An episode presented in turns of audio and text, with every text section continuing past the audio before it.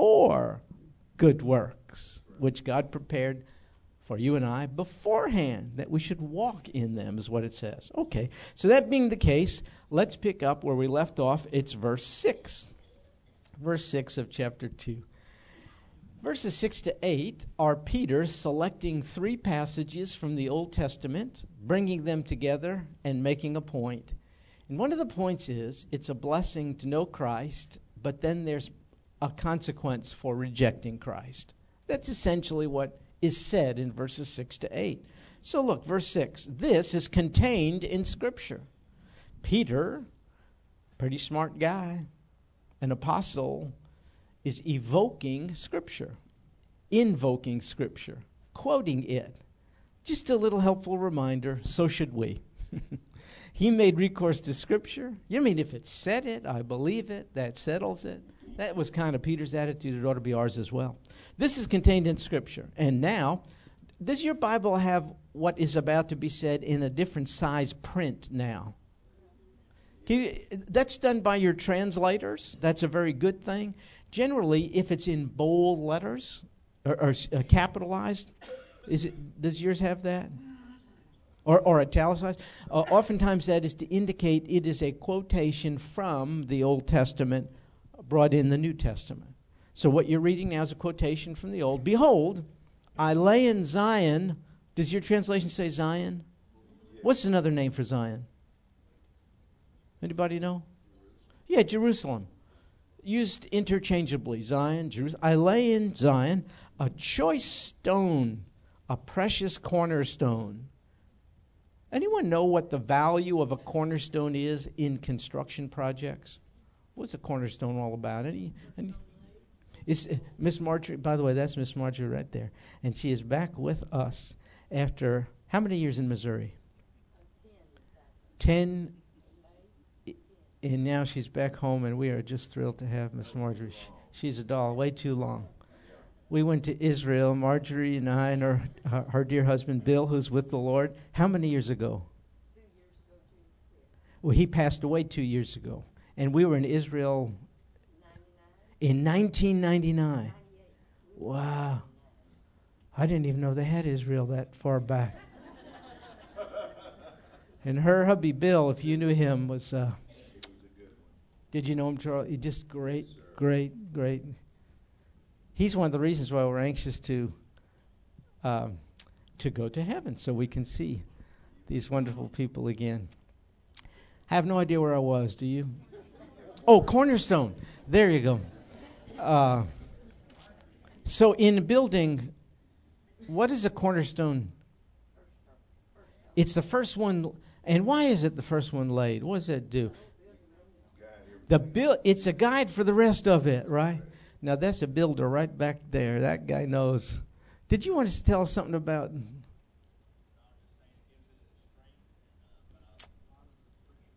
It gives you strength. The weight of the building is on it. If you were going to remove a stone from a building, that would not be the one you want to remove. So uh, it's a building analogy, but it's a reference to the Lord Jesus. I lay in Zion a choice stone, because remember, the faith community uh, gathered around the Lord Jesus are called a spiritual house in prior verses, we were likened to a spiritual house with the Lord Jesus as the living stone. So the building analogy is, con- is continued here by Peter. I lay in Zion a choice stone, a precious cornerstone, and he who believes in him will not be disappointed. So, if you believe in him, w- would you would you care to raise your hand? Uh, probably you're not ashamed. Of, okay, good. That's great. Uh, those of you who've raised your hand, according to this verse of Scripture, let's settle it now once and for all. If you believe in Him, and you indicated that you do, you will not be disappointed. No, so if there's ever been a doubt in your mind, oh, what if one day I find out Jesus is not who He said? Well, you don't have to worry. You won't be disappointed. What if I find out the Messiah was really Mohammed? Now, hang in there. You don't have to worry about that. No, no. If you believe in Jesus, you will not be disappointed. So this is very, very important. You, you, may be subject to some doubts from time to time. It's part of the human condition, and here's the way you deal with it.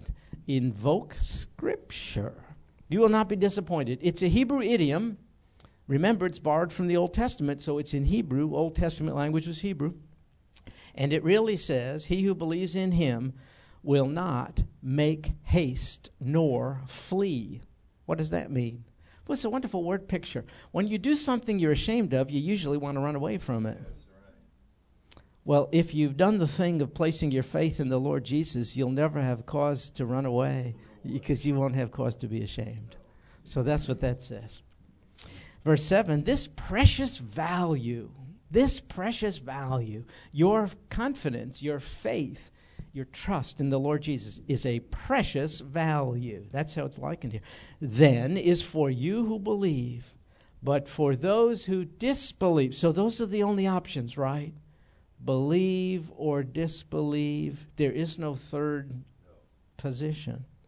For those who disbelieve, the stone which the builders rejected in ancient construction, so too today, the builder would examine stone quite carefully. In, in order to render a first class building project, you've got to get the right cornerstone.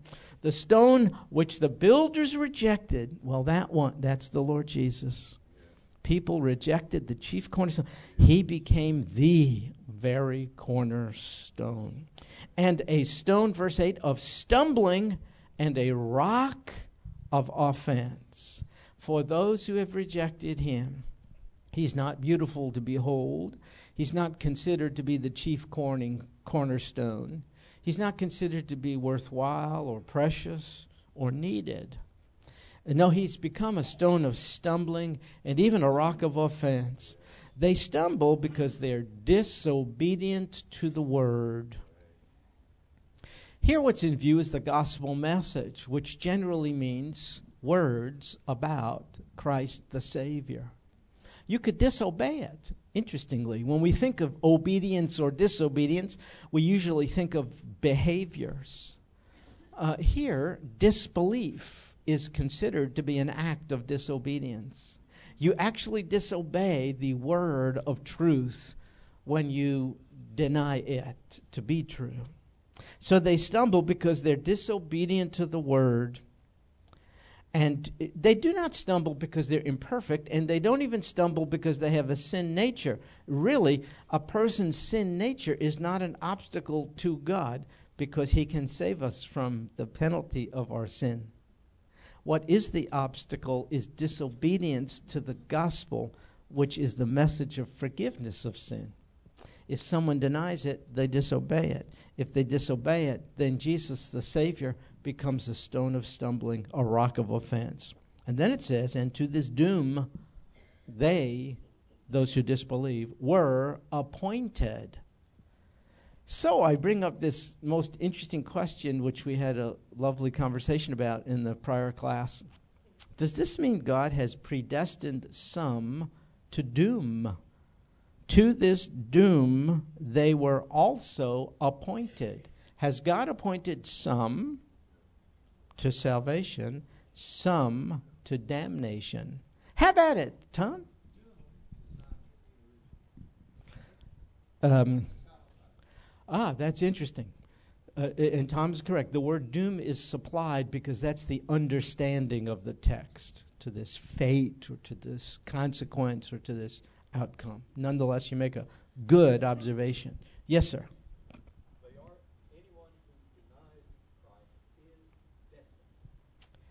Now, you bring up a wonderful observation, I think. And tell me if I'm getting your. Uh, correct me if I'm putting words in your mouth. I think what you just said is that the person is not predestined to disbelieve.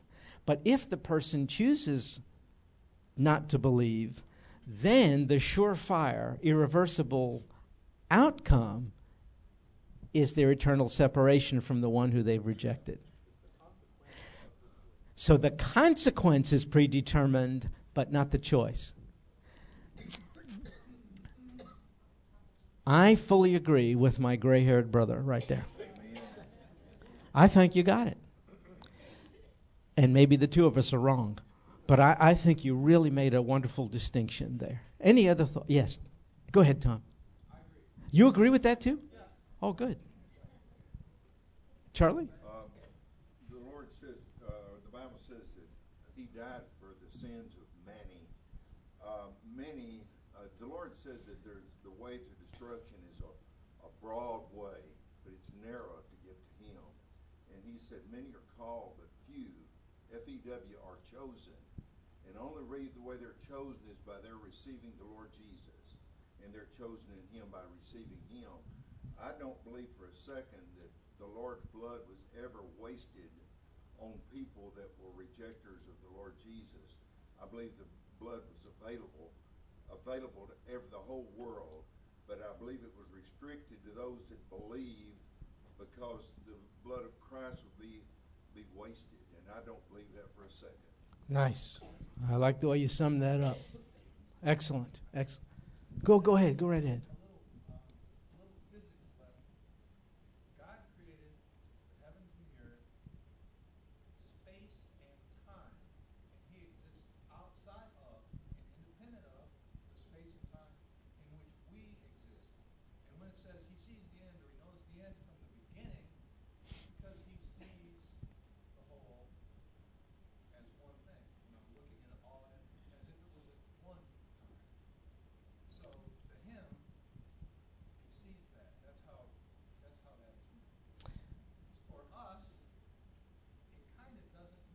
Yeah.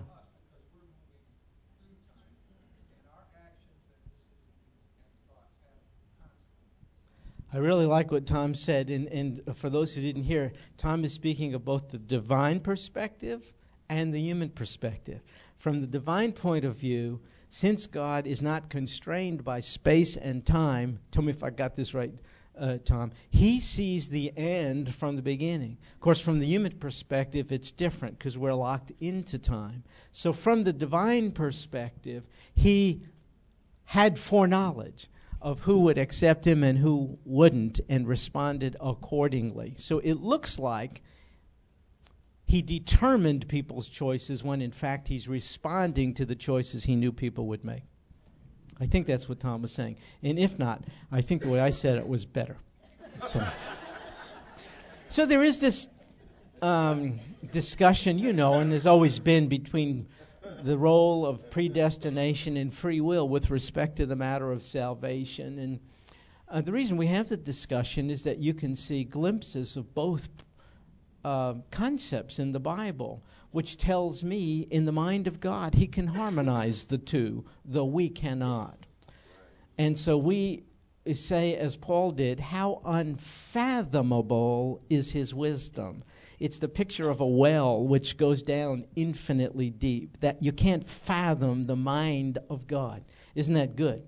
Because that means he's greater than we are. Now, you don't want to worship someone who's your e- equal. you want to worship someone who's your superior, and he are.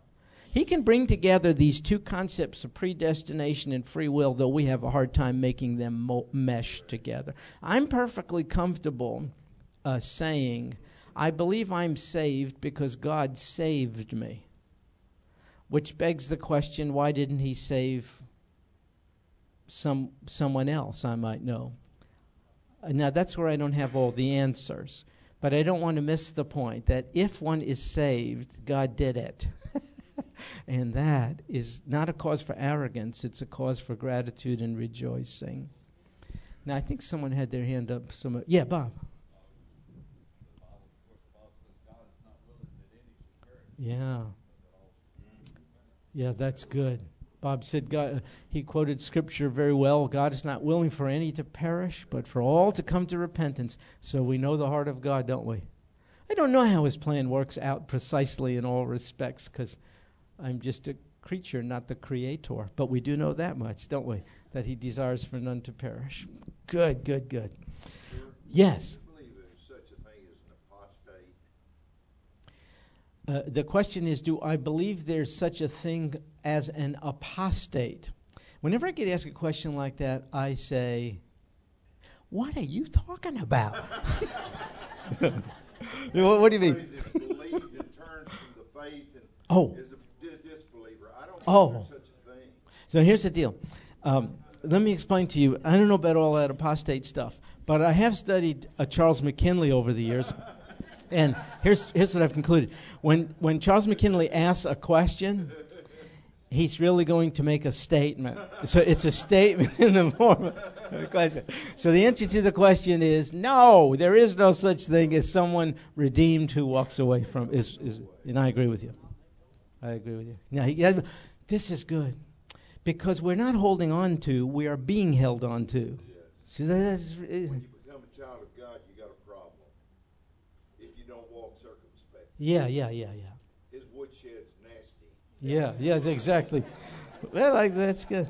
I've been there. Yeah, not enough. okay, let's move on quickly, shall we? So, verse 9. I would like for you to look at verse 9 and count the number of things you are as a Christian. Just count, see if we come up with the same number. What are the number of things you are according to. Okay, we got someone who's a good counter. Four. Did you get four? Yeah. You got you got five is good too in the amplified version. The- the- can you give me what's the first one? Chosen race. What's the second? Royal priesthood. Third. Holy nation. Fourth. Let's stay there. Peculiar people or people for God's own possession. Could I tell you something? That has nothing to do with you doing a thing. That simply has to do with what you are, who you is. you know what's good about the scriptures? Well, a lot of things. But you have this intermingling of um, right thinking and right doing. And right doing can only flow from right thinking. So, first, you have a declaration of what's already true. And then you have an invitation to live according to what's already true. So we do not live a certain way in order to be accorded this status. Because we have been accorded this status, we live a certain way. Can you see once again the difference? You have to know first what your position is with reference to Almighty God, and then how you perform in life is a function of it. If you're trying to perform in life up to God's standards, but you're not rightly related to Him, good luck to you. You are not going to make it. But if you're simply living in accordance with what God has already declared to be true of you, it's much better. So, you know what the battle is? A challenge for us as Christians? Just live up to who you are. You are a chosen race, a royal priesthood, a holy nation. You know what else? A people for God's own possession. What if I think differently of myself than this? Then I ask you. Sure, it doesn't matter. I ask you. Whose opinion about you ought to carry more weight? If your opinion about you carries more weight than God's, you are arrogant. Don't you feel good? Because you're foisting your evaluation of yourself as over against God's. Here's the declaration. Yeah, but what if I've grown up ma- being made to feel worthless, ashamed, this, that, and the other thing? I don't want to minimize that. But I don't want to accept that as being true of me now. If you are in Christ, if I am in Christ, verse 9 of chapter 2 is what is true, past events notwithstanding. Our now status is that we're part of a community. We've been redeemed and made part of a community characterized as being a chosen race. A chosen race. This chosen race is made up of people of all kinds of different races. Isn't that good? That is really, really good. A chosen, see, nobody has chosen their race. We're born into various racial groups, and thank God for them. That's a wonderful thing, but not as wonderful as this. to be chosen from all people groups by faith in order to be part of a new kind of race, a chosen race, and a royal priesthood. Oh my. In the old days, only a select few could serve as priests, descendants of Levites. And now all of us are considered to be a royal priesthood. Why? Because we serve a royal king, a holy nation. I'm glad to be an American. We have national affiliations. Good. But I'm really, really glad to be part of a holy nation. This one is not geographically defined, this one is spiritually defined. Why is it a holy nation? Well, because the ruler of this nation has the character of holiness. He is categorically different from all other leaders of nations, and we, therefore, are categorically different from all citizens of other nations. A holy nation, a people for God's own possession. Now, your translation may say peculiar people. Uh, the sense is uh, uh, set apart for God's own possession. Do you have a car? Do you own a car? Yeah, mo- almost everyone owns, owns a car. Ownership of your car means what on your part? What's your responsibility if you own it? You got to take care of it. What else? You got to pay the taxes. You got to keep the insurance. You got to maintain it. Yeah. Well, you, yeah, it's yours. You, you have the ability to drive. Absolutely, sure.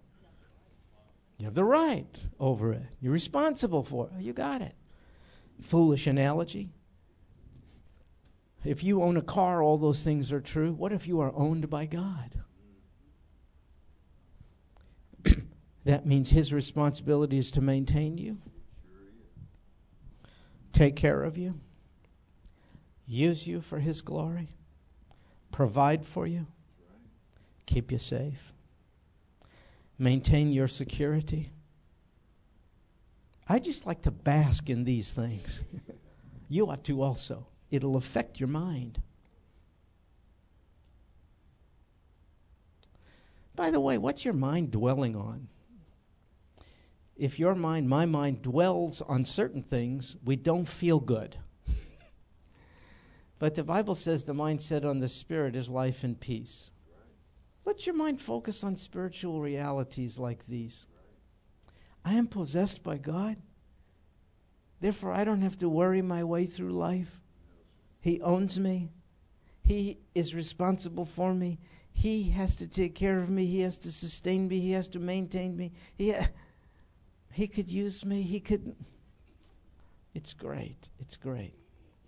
Could I challenge? Hey, without looking at the text, let's see how good your memory is. Um, let's see if you remember these four things. But you are a,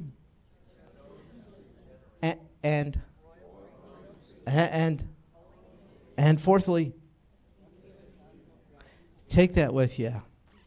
First thing in the morning, chew on it, reflect on it. Last thing at night. During the day, when you're feeling on the verge of being depressed or anxious, fight back through the renewal of your mind. Say, all these things may be true of me. This person may not like me. I may have been hurt early in life, this, that. Of course, of course, of course. But now, I just want to reflect on the fact that I am part of a, say it again, a chosen and a, and a, and not only that, I am a, yeah.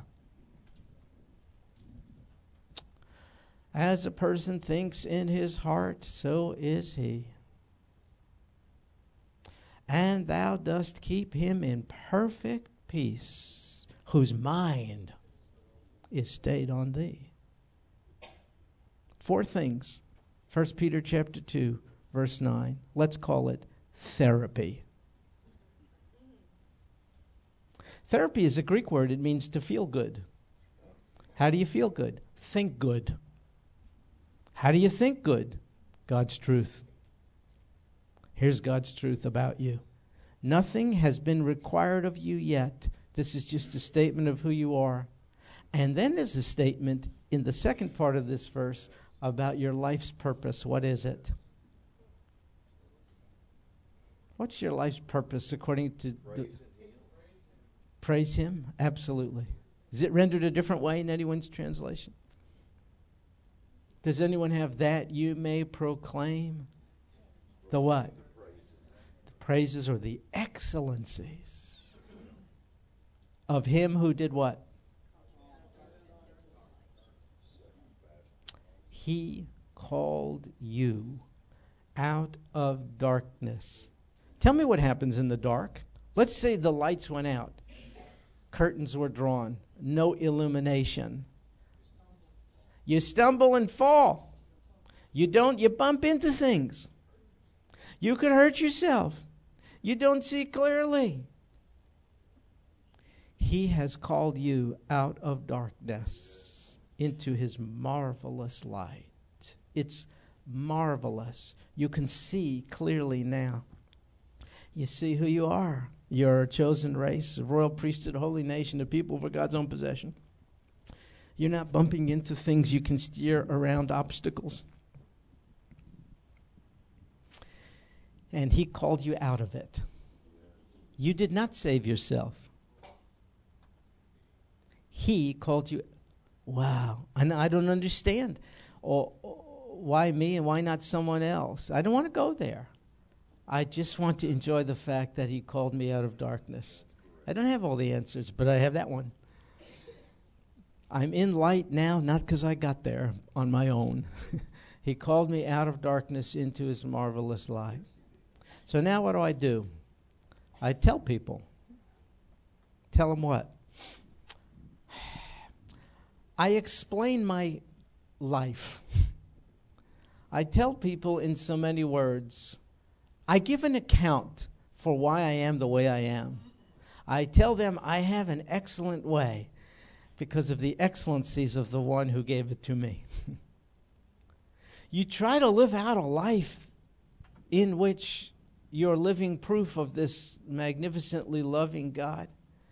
And when you have the opportunity, you explain why you're different. You proclaim the excellencies of Him who's given you such a more excellent way now. Life, abundant and free, eternal life, eyes that see.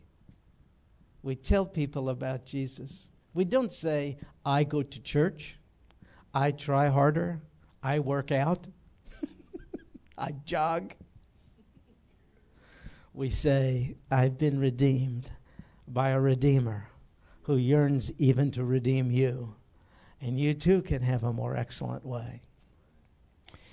We proclaim the excellencies, that means the perfections of Christ, of Almighty God. Another mind exercise I uh, offer to you.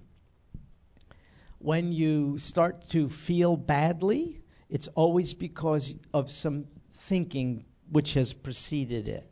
You're usually thinking that you're worthless, or that you're deficient, or that you're without hope, or that people don't like you. And though there may be some measure of truth to that, I'm not denying it, it's not the ultimate truth. So, what you want to do is put those thoughts in check. And instead, let me suggest that you think about the excellencies of Almighty God. It's so healthy for you and pleasing to Him. You are excellent, O God, in all your ways. You are immense and cannot be bounded even by my own puny thinking or that of anyone else. Oh God, if you didn't excellently reveal yourself to us, we could not even know you. But you're so excellent about the way you made yourself known.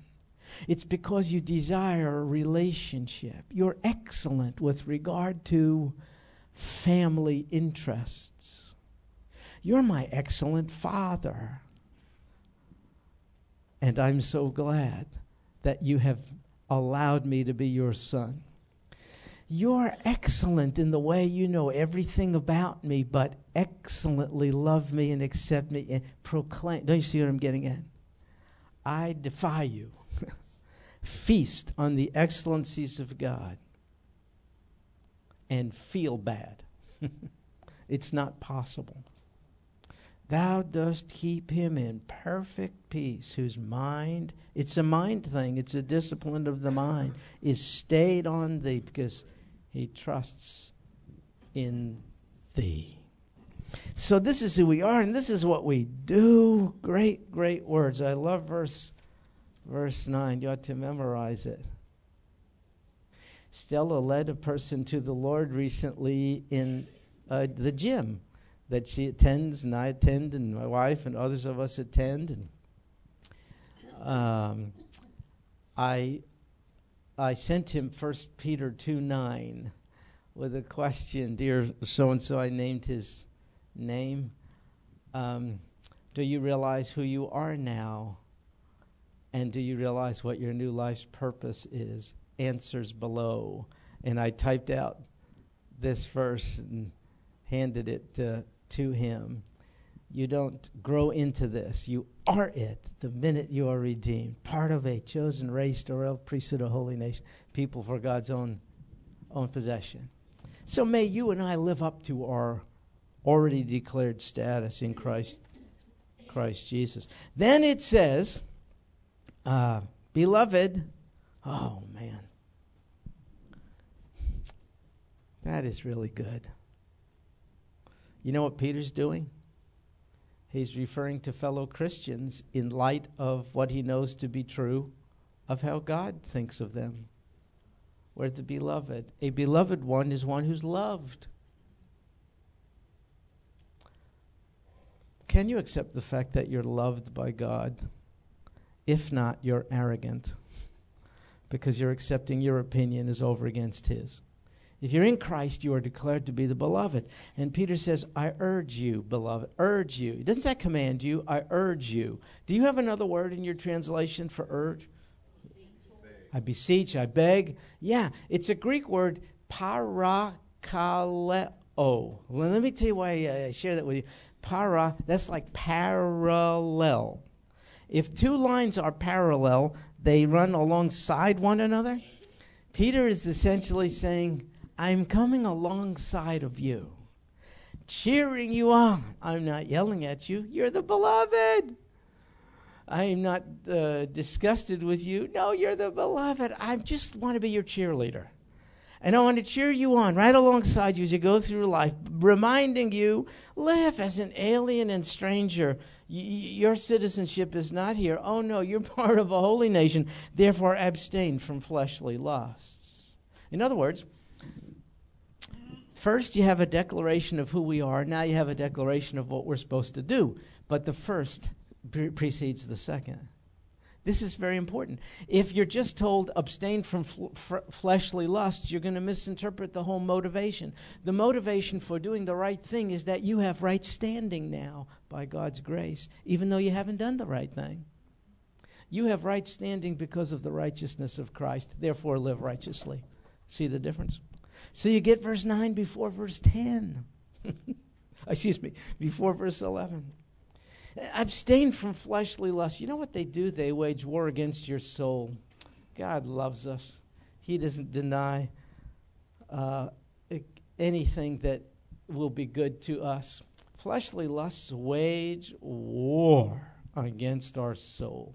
They're not good. so live as aliens and strangers, heavenly citizens uh, there's a war going on.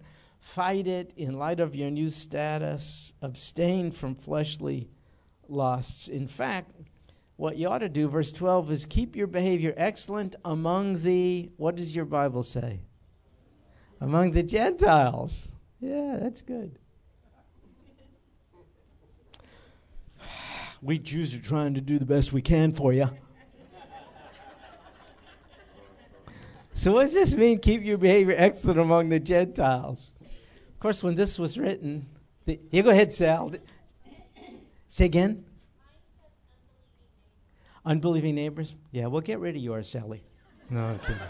okay. That's true. Yeah, my unbelieving Gentile neighbors.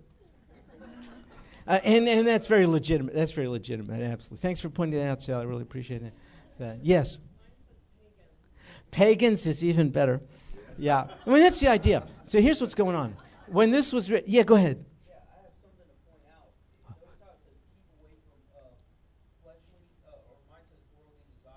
Yeah. Uh, uh, um, but it doesn't say to stay away from the, the, the uh, unbelieving neighbor. Oh, that's good. It, it doesn't, it's saying stay away from the, the desires. Oh, man. Man, is that ever good. For those of you who didn't hear, here's the comment. The text says stay away from fleshly lust, from bad behaviors, but it does not say stay away from Sally's unsaved neighbors or pagans or people like Exactly. So, in other words, we don't get cooties by hanging around unsaved people, do we? We get cooties by sin. That's a very, very good point. Now, it does say Gentiles here, and that actually nations would be the, the actual translation, but it, it means Gentiles, Gentile nations. Why? In the first century here, you know almost all of the Lord's followers were Jews. Why? Well, because he chose them to be recipients of the gospel first. For I am not ashamed of the gospel, it is the power of God for salvation to the Jew first, and also to the Gentiles. So it's not that God values one people group as over against another, but first the gospel went forth to Jews. All those who responded in the first century were were Jews. And so the surrounding Gentile nations didn't yet have an opportunity to hear of the Jewish Messiah. They were supposed to be given that opportunity through converted Jews. And so it's to them that Peter is essentially saying, Live excellently among them. Why? So that in the thing in which they slander you, as evildoers, they may, because of your good deeds, as they observe them, glorify God in the day of visitation. Peter is essentially saying to these converted Jews, be living proof of a loving God in front of those who at this point don't know him. And then he's saying, you know, at this point, they're probably making fun of you. Look, they go to church. Look, they do this. Look, they don't go to certain movies. Look at, you know, they don't wear Bud Light T-shirts anymore, or what I don't know, whatever. They, they, they, look at these holy rollers. Maybe say, yeah, but it doesn't matter. Keep your behavior excellent, he says so that in the thing in which they now slander you, look at those holy Joes, uh, as evildoers, they may, because of those very good deeds, one day, as they watch them, they may, in the day of visitation, uh, respond rightly. Now, what is the day of visitation? Say again, Willard.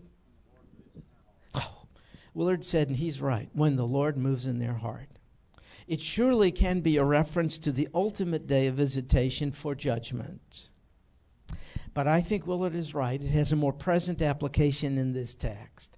At the time when God draws near and moves in their heart, along with his wonderful, wonderful working in their heart, they'll think of observable evidence of him, namely you and me, having lived excellently among them having abstained from fleshly lusts, having lived in a way that's brought honor uh, to the Savior they're about to accept as their own. In the thing in which they one day slander you, in the day of that kind of divine visitation, they may respond to Him because you have lived a life consistent with your new status in Christ. You know what Peter's doing? He's simply quoting, in essence, what he heard from the Master. Matthew 5:16 while the Lord had his earthly ministry he said to Peter and other followers let your light so shine before men that they may see your good works and give glory to your father who is in heaven and Peter is essentially paraphrasing that thought here and saying you are now tell me again you are chosen race, and what else? Royal priesthood, a holy nation, and a. So, in light of your that, oh, let your light shine for the purpose that those who may denigrate it now may one day, if God stirs them up, put it together and be ushered into the same glorious salvation with which you have been saved. as well. So that's good, huh? Now we're going to stop here because verse 13 uh, starts a new thought and it has to do with government. And I want to stick Brother Chuck with it. yeah, exactly. It's a game we've been playing for 15 or more years right now. He usually sticks me with the wives submit to your husband text. Okay, fine. I'll give him the submit to the government text here. Let's see. Anyway, uh, that'll be next week, Lord willing. Listen, yes, go ahead. Huh? Wonderful. Let's go ahead, Tom, sing. Should we sing with you or you want to do it alone? Okay, well, join in. Yeah.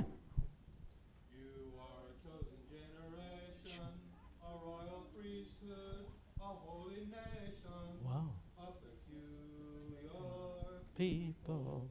To show forth the praises of him Wow.